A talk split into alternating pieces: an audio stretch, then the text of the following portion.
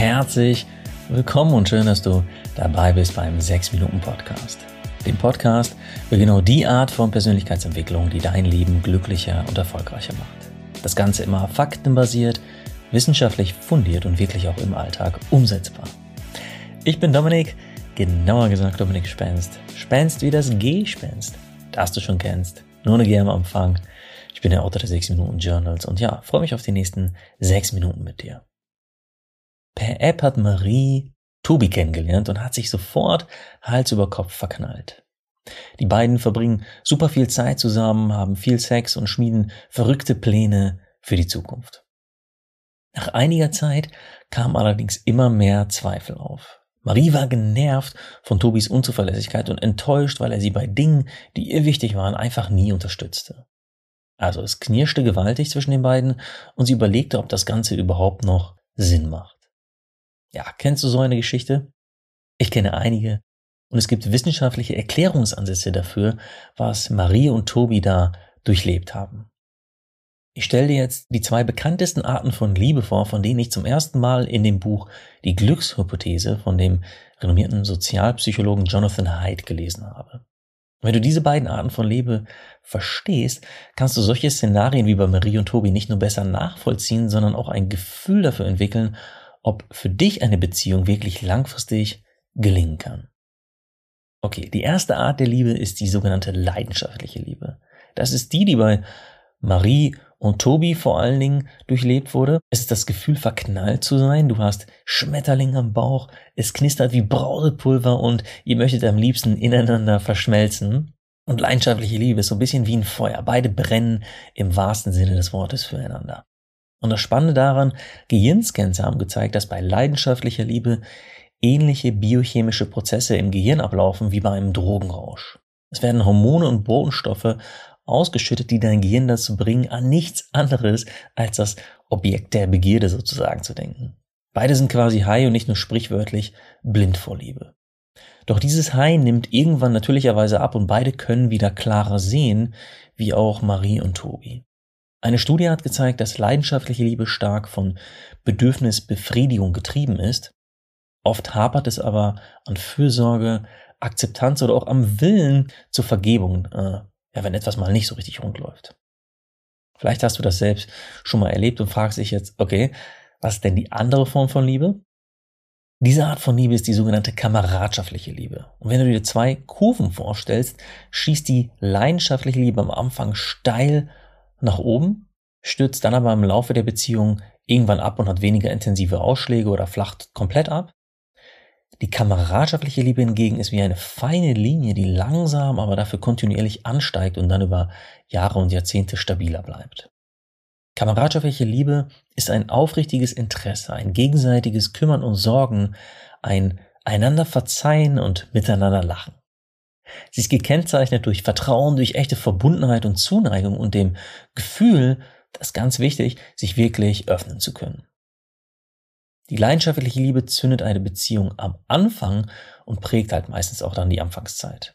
Aber das zeigen Studien, diese Art von Liebe ist häufig kürzer und instabiler und es gibt allerdings gute Chancen, dass eine leidenschaftliche Liebe allmählich in eine kameradschaftliche Liebe übergeht.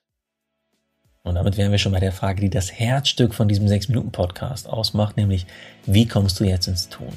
Wie kannst du das Wissen um die beiden Arten von Liebe nutzen, um eine langfristige und glückliche Beziehung zu führen? Kurz gesagt, finde heraus, wie viel Potenzial eure kameradschaftliche Liebe hat. Warum?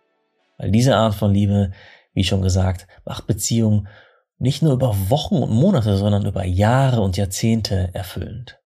Okay, aber wie machst du das? Ganz egal, ob du gerade frisch verliebt bist ähm, oder ob einfach eure Beziehung gerade bröckelt. Es kann helfen, sich ganz konkrete Dinge in eurer Beziehung anzuschauen, an denen du festmachen kannst, ob kameradschaftliche Liebe da ist oder wachsen kann.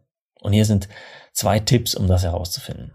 Tipp eins: Frag dich, siehst du die Bedürfnisse deines Partners, deiner Partnerin und sieht er, sieht sie deine Bedürfnisse. Ein Beispiel dazu? Stell dir vor, deine Partnerin lässt ihr Handy am Morgen oft länger aus und ist nicht erreichbar. Du könntest jetzt nervös werden irgendwas nicht stimmt, ob du was falsch gemacht hast, aber deine Partnerin geht einfach nur ihrem Bedürfnis nach Ruhe nach. Es hat gar nichts mit dir zu tun. Wenn du das siehst und akzeptierst, ist es ein super Zeichen für gesunde kameradschaftliche Liebe. Oder ein anderes Beispiel, dein Partner gibt in den letzten Monaten oft sehr viel Geld für schicke Restaurantbesuche und Klamotten aus und will für euren gemeinsamen Urlaub jetzt sogar noch einen kleinen Kredit aufnehmen. Und du hingegen möchtest lieber langsam anfangen zu sparen, um Sicherheit aufzubauen. Und das funktioniert mit den übermäßigen Ausgaben deines Partners sicher nicht. Wenn dein Partner dein Bedürfnis hier nicht sehen kann, ist das kein Zeichen für gesunde kameradschaftliche Liebe. Um herauszufinden, ob ihr eure Bedürfnisse wirklich seht, kannst du dir eine schöne Hilfsfrage stellen, und zwar, kollaborieren wir oder konkurrieren wir?